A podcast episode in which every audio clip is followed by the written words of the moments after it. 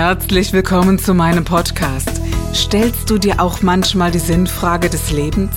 Auf der Suche nach Glück und Leichtigkeit? Ist Erfolg für dich ebenso wenig eine Frage des Zufalls? Wir reden über alles, was uns Menschen bewegt, im Kerstin Scherer Podcast.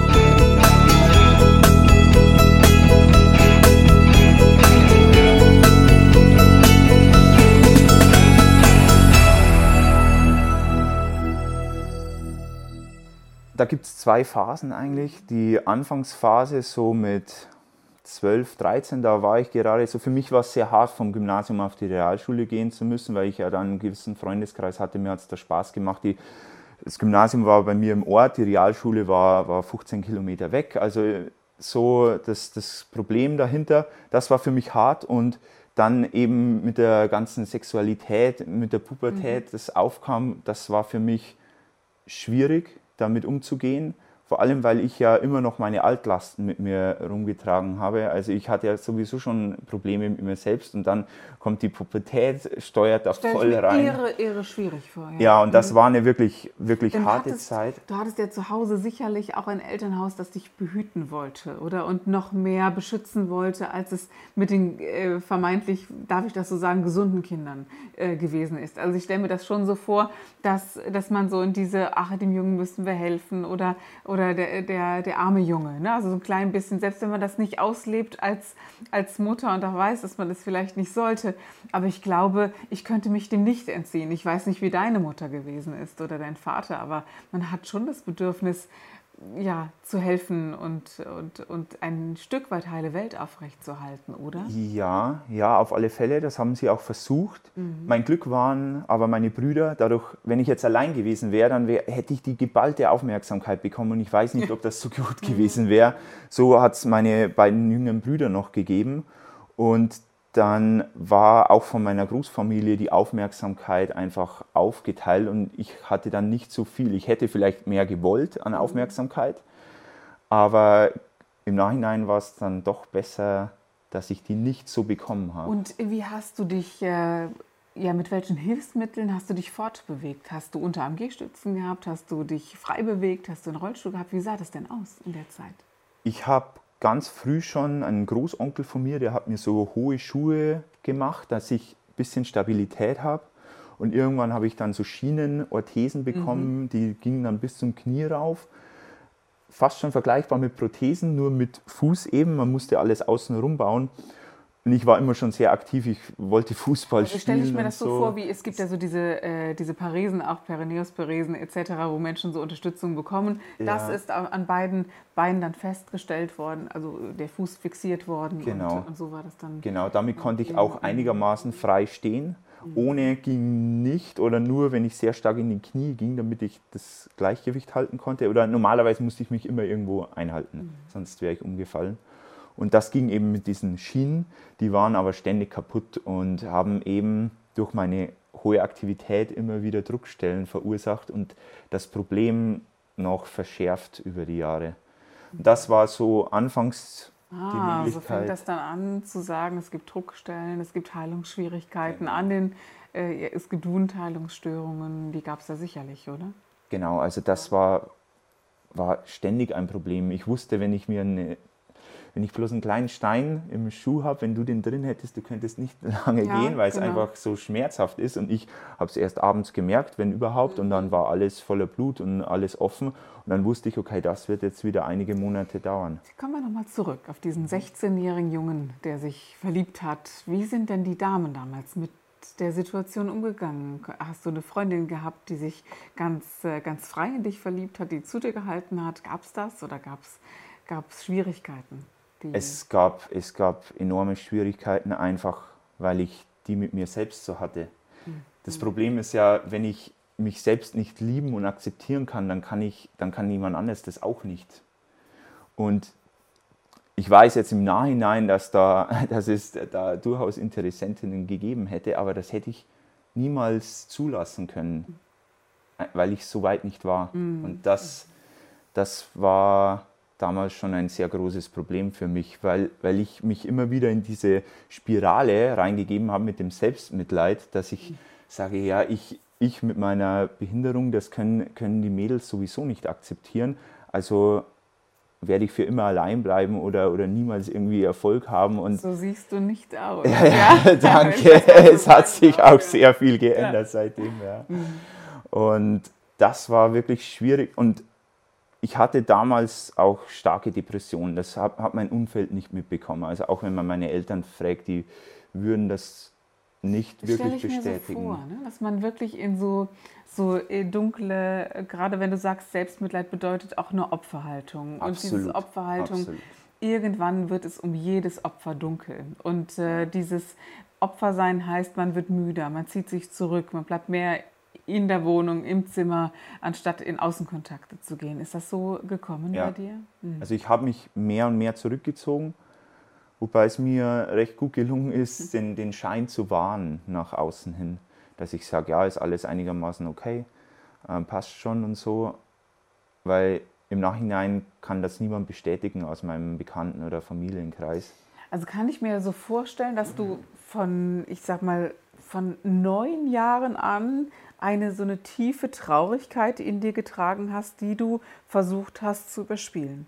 Ja. Kostet eine irre Kraft. Ja. ja. Also jeden Tag, ich sag mal 40 Prozent Lebenskraft schon mal per se nur dafür, um dieses Gerüst aufrechtzuerhalten. Ja. Irre. Dann ist es ja schon mehr als bewundernswert, dass du die mittlere Reife geschafft hast. Also, äh, was ich damit sagen möchte, ist, es ist ja unfassbar, was an Kraft investiert werden muss. Dann noch Hausaufgaben machen, noch lernen, aber ständig äh, dieses ähm, ja, über die Dinge hinweggehen müssen. Ja. Das ist ein harter Überlebenskampf, finde ich. Ja, und irgendwann war für mich auch ein Punkt erreicht, wo ich das nicht mehr weitermachen konnte. Und ich ja. wusste, jetzt muss, stelle ich mir so vor, ja. jetzt muss ich etwas ändern. Mhm. Wie alt warst du da?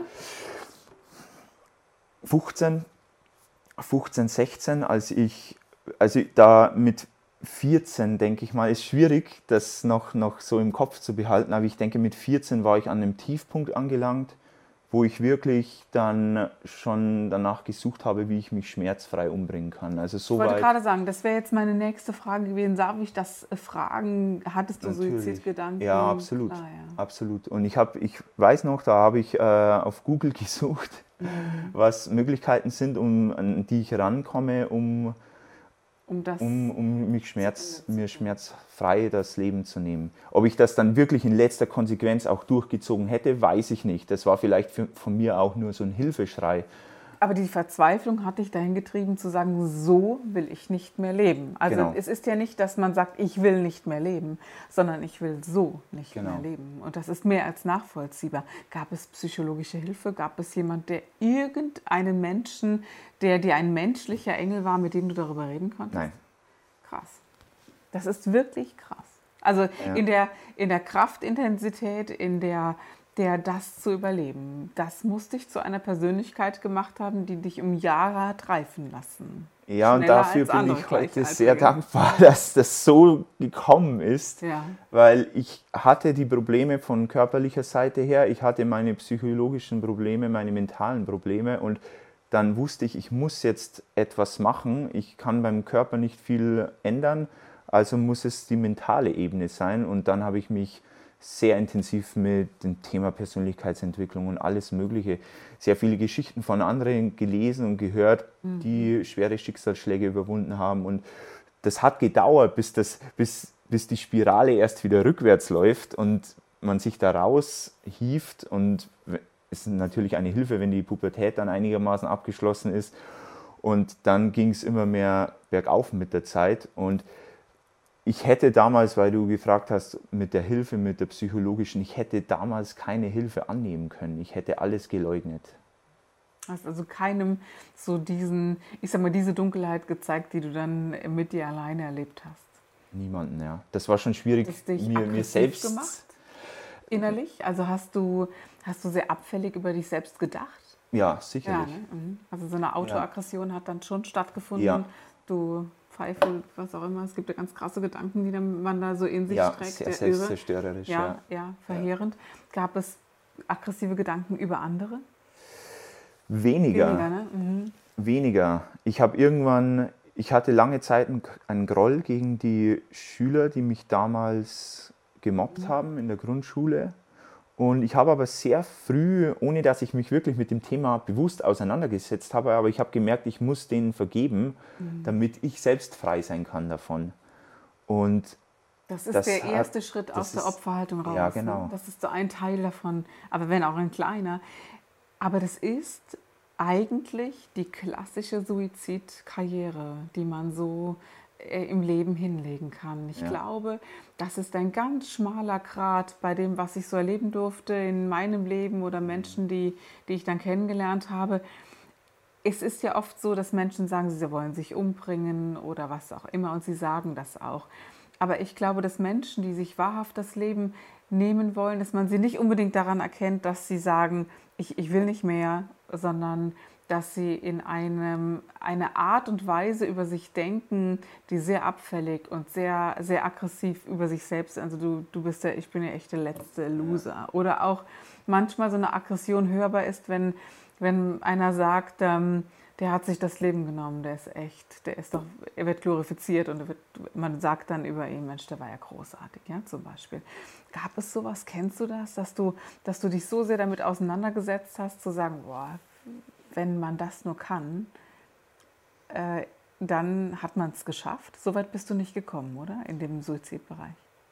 Mm, nein, mhm. so weit bin ich nicht gekommen. Aber was mein, mein Gedanke dahinter immer wieder mhm. war oder oftmals war, dass ich mir vorgestellt habe, dass ich mich umgebracht habe und wie mein Umfeld dann darauf reagiert. Mhm. Und das und dass ich es quasi in, gewiss, in gewisser Weise, und dann wären wir wieder bei der Aggressivität, dass ich es dem einen oder anderen auswische durch meinen Selbstmord. Mhm. Mhm. Dann sehen sie sozusagen schon, was sie, was sie haben davon. Wow. Aber was ich sehr, sehr interessant finde, dass, äh, dass dieser Punkt Gott sei Dank nicht überschritten wurde. Ja. Und dass, äh, auch dass, sehr dankbar dafür. Ja, wirklich. Ja. Dass du irgendwann an einen Punkt gekommen bist und hast wirklich gemerkt, entweder hilfst du dir selbst oder keiner hilft dir und dass du zwar so nicht leben möchtest, aber dass du nicht deswegen nicht das Leben nehmen würdest. Und das, glaube ich, bedeutet schon eine große Kraft in sich zu tragen und eine große Resilienz zu haben, die, die nicht jeder Mensch hat. Und das kann man auch nicht lernen. Ich glaube, das hat man oder man hat das nicht. Leider, um es mal ganz, ganz, ganz plakativ darzustellen. Ja. Aber ich glaube, dass äh, dieser, diese Kraft und dieser Wille, da rauszukommen, so groß sein darf oder so groß sein muss sogar, um, um, Wege zu finden. Und dass du die Kurve bekommen hast so früh. Wir sprechen von einem jungen Mann, der 14 ist, ja.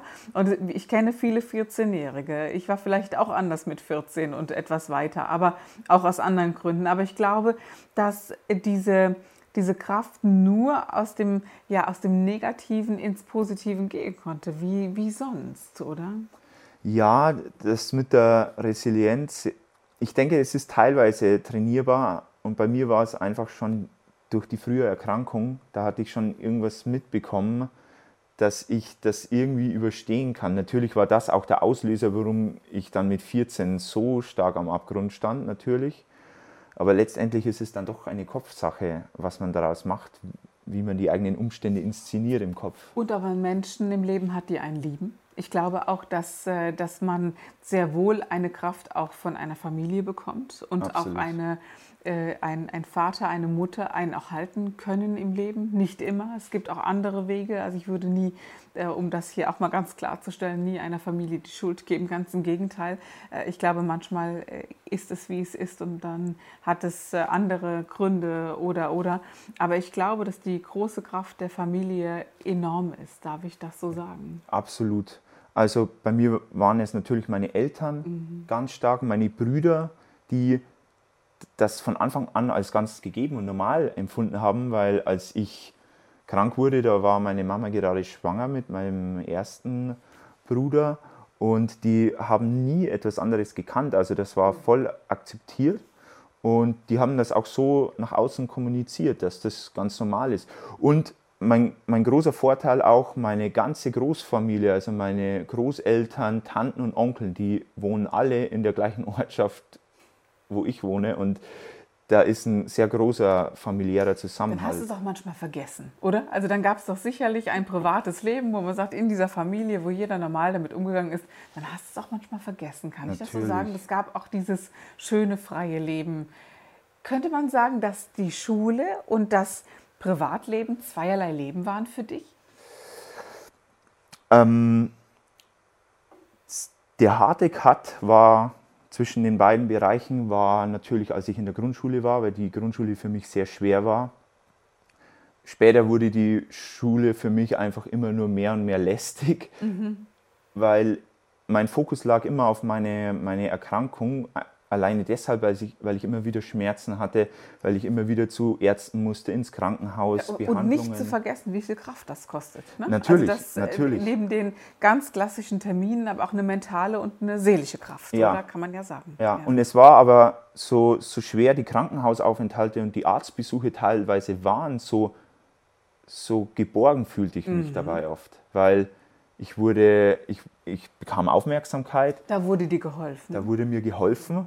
Und deshalb, natürlich war ich in vielen Krankenhäusern und ich bin kein Fan von Krankenhäusern, aber es war immer so, so ein nebenbei so ein angenehmes Gefühl. Ich habe viele Jahre im Krankenhaus gearbeitet und ich glaube, man kann sehr wohl in Krankenhäusern ein Gefühl von Geborgenheit ja, empfinden. Und ja.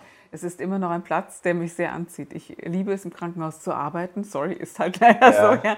Aber ja, also wenn das, wenn das das bringt, wie es dir die Hilfe, die Aufmerksamkeit und auch die, die Zuneigung gebracht hat. Ja. Das ist ja schon ein Part davon. Das darf man sagen. Ne? Ja. Ähm, der hat dir gefehlt als, äh, als junger Mensch. Äh, von, von Freundinnen und von, von den ersten körperlichen Kontakten, wo man anders ist als andere, oder? Ja. Darf ich so sagen? Ja, absolut. Und wann kam denn der Zeitpunkt, an dem du überhaupt darüber nachgedacht hast, deine Unterschenkel zu verabschieden? Ist ja echt äh, eine doch sehr harte Entscheidung gewesen. Ja, mhm. ja, war sehr hart. Es gibt da tatsächlich einen speziellen Tag. Ich mache einmal im Jahr so eine Bootsfahrt auf der Isar mit ein paar Freunden zusammen und ich hatte da wieder eine Bootsfahrt organisiert. Das war 2015, glaube ich. Das war ein sehr heißer Sommer. Wie alt warst du da? Da war ich. Vier Jahre her. äh, 22. Mhm. Und mir ging es wieder ziemlich schlecht. Also mein Lymphknoten hat enorm geschmerzt und eigentlich hätte ich zu Hause bleiben müssen. Und dann hätte ich aber die ganze Bootsfahrt absagen müssen, weil ich das organisiert habe. Und ich habe gesagt, nein, ich möchte jetzt das machen. Und wir hatten bestes Wetter. Und dann war mein, mein Fuß eben auch mit dieser Wunde noch von diesem Nagel, als ich mit neun da reingetreten bin. Und der hat sich enorm entzünden und mir ging es dann richtig schlecht. Ich war total weiß im Gesicht und lag nur noch im Bett. Und meine Mutter hat dann gesagt, ich bringe dich jetzt ins Krankenhaus. Und ich wollte nicht schon wieder ins Krankenhaus, so gern ich da manchmal bin. Aber ja, es war noch. Irgendwann ist dann auch mal gut. Ja, irgendwann ist auch mal gut. Und dann war ein, ein Freund von mir, den ich äh, in Neuseeland kennengelernt habe, wo ich neun Monate zuvor war. Der war zu Besuch und ich wollte den nicht alleine bei mir zu Hause lassen. Und dann hat aber meine Mutter gesagt, so, wir fahren jetzt. Und dann sind wir ins Krankenhaus und der Arzt hat damals gemeint, wenn wir noch einen Tag gewartet hätten, dann hätte man amputieren müssen. Mhm. Und mir war es aber in diesem Moment komischerweise völlig egal. Ich dachte mir, ja, ich sitze sowieso die ganze Zeit im Rollstuhl, muss mit Krücken gehen, immer wieder Krankenhaus. Was würde das jetzt groß ändern? Und als ich dann diese kleine Krankheitsphase wieder überwunden habe, habe ich mich dann äh, mehr mit dem Thema auseinandergesetzt, mhm. sehr viele Leute getroffen, die schon amputiert sind, Ärzte getroffen, Leute aus der G-Schule, Leute, die Prothesen bauen und da sehr viel Informationen einfach reingeholt. Hast du mit deinem Umfeld darüber gesprochen oder hast du das wieder ganz alleine mit dir ausgemacht? Das habe ich, das ich, da war ich ja schon 22, da hat sich schon sehr viel getan. Mhm. Sonst wäre diese Überlegung erst gar nicht möglich gewesen, mhm. einfach proaktiv wirklich etwas zu tun so proaktiv, so enorm. Und ich habe das, die Idee, also mir hat es gefallen, die Idee, und so komisch sich das anhört. Und ich habe das sehr vielen Leuten erzählt und die meisten haben sofort gesagt, sie verstehen das. Und die, die skeptisch waren, haben entweder meine Geschichte noch nicht wirklich gekannt oder haben dann nach kurzer Diskussion auch gesagt, hey, sie verstehen das, wenn ich, ich das kann machen das würde. Insofern verstehen, vielleicht ist das so der Gedankengang, diese zwei Unterschenkel funktionieren so oder so nicht. Sie machen Mühe, sie machen Schmerzen, sie machen Schwierigkeiten und sie können ja im schlimmsten Falle auch zum Tod führen. Das Genau. darf man ja mal ganz klar sagen. Ne? Genau, also es kann auch absolut. zu einer Blutvergiftung kommen oder, oder, oder und das war's. Ja? Ähm, dieser Grundgedanke, nehmen wir die Probleme gleich weg, wäre einer, der mir vielleicht kommen könnte. Liege ich da richtig? Ja, also Mhm. das war mein Gedanke und meine Emotion, die dann natürlich mit den ganzen Problemen, wie du jetzt richtig Ja. aufgelistet hast, die damit verbunden waren. Und die wollte ich irgendwie loswerden, aber vorher wissen, was ist zum Beispiel jetzt der Worst Case oder wie, wie was kann ich erwarten. Und das hat dann eineinhalb Jahre gedauert, bis es dann wirklich so weit war. Hast du dir so Gedanken gemacht, wie wenn ich mir wirklich beide Beine amputieren lasse, bin ich behindert? Jetzt bin ich es noch nicht. Jetzt sieht es noch nicht so aus. Darf ich dir so Fragen stellen? Ne, du Ja. darfst jede Frage stellen. Also, Also, die, die äh, kritischen Fragen sind ja die besten. Oder die deines Erachtens kritischen Fragen sind dann oft die besten, was an Antworten herauskommt. Es war eher umgekehrt. Ich habe die ganzen, die ganzen Sportler gesehen mit Prothesen und dachte mir, wow, geil, laufen und alles Mögliche, was die machen. Schon, schon allein so, so banale Dinge wie ins Schwimmbad gehen war für mich immer Stress, weil ich wusste nie, wie ist die, sind die Wunden gerade, entzündet sich da was mit dem Chlor im Schwimmbad oder allgemein mit irgendwelchen Keimen im, Wie im sieht es aus? im Auch, ne? Also man, man will sich ja auch nicht unbedingt so zeigen, wenn, äh, wenn Genau. eitere, äh, wirklich vereitete Wunden Genau, da sind und das so. musste ne? alles gut Sieht gepflegt ja- sein und, mhm, und verbunden genau. sein. Oder Schuhe kaufen.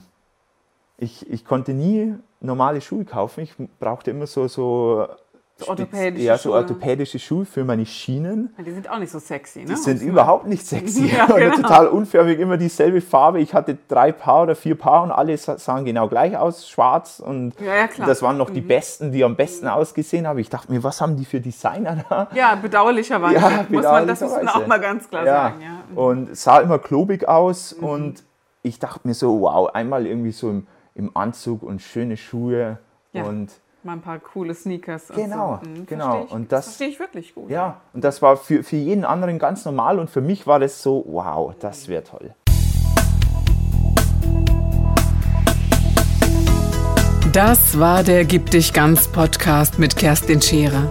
Wenn du mehr über mich erfahren möchtest, dann gehe auf meine Website www.kerstinscherer.com oder besuche mich ganz einfach bei Instagram Co.